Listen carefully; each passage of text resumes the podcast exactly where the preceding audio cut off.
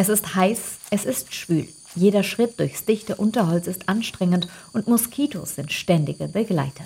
Wer als Archäologe im Amazonasgebiet forscht, wie Eduardo Neves, braucht Durchhaltevermögen. 1999 verbrachte ich einen ganzen Monat oder mehr damit, eine archäologische Stätte geografisch zu erforschen. Wir mussten uns durch den Busch schlagen mit der Machete, schliefen tagelang in Hängematten. Heute können wir Städten mit Hilfe der Technologie innerhalb nur eines Tages kartografieren. Und das hebt die archäologische Forschung im Amazonasgebiet auf ein ganz neues Niveau.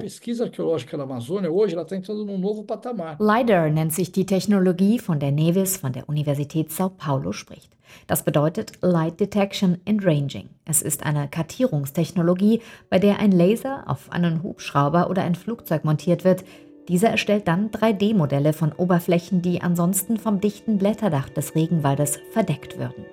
So wurden nun im Upano-Tal in Ecuador, wie zuvor schon in Bolivien, aber auch in Brasilien, spektakuläre Entdeckungen gemacht. Auf dem Computerbild tauchten plötzlich die Grundrisse komplexer Siedlungen auf.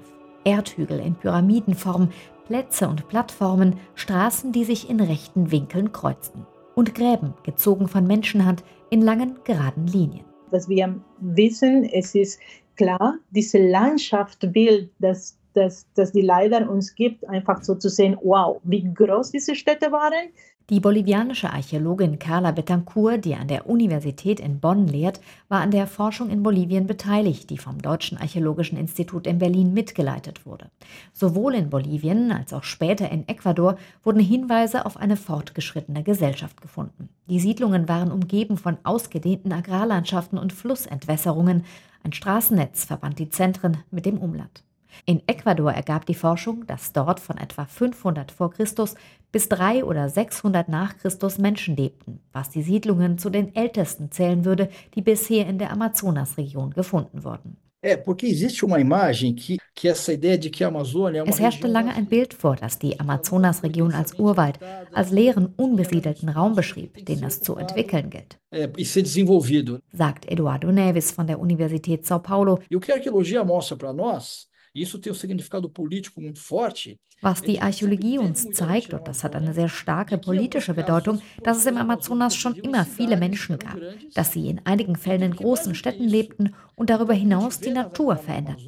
Die Amazonaswälder und ihre Landschaften sind eine biokulturelle Erinnerung an die Geschichte der dort lebenden Ureinwohner.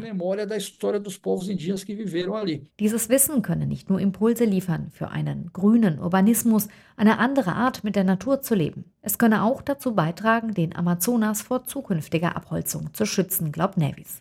Gemeinsam mit National Geographic registriert er die per LIDAR kartografierten Städten beim brasilianischen Kulturministerium, wodurch sie einen besonderen Schutzstatus erhalten. RBB 24 Inforadio vom Rundfunk Berlin-Brandenburg.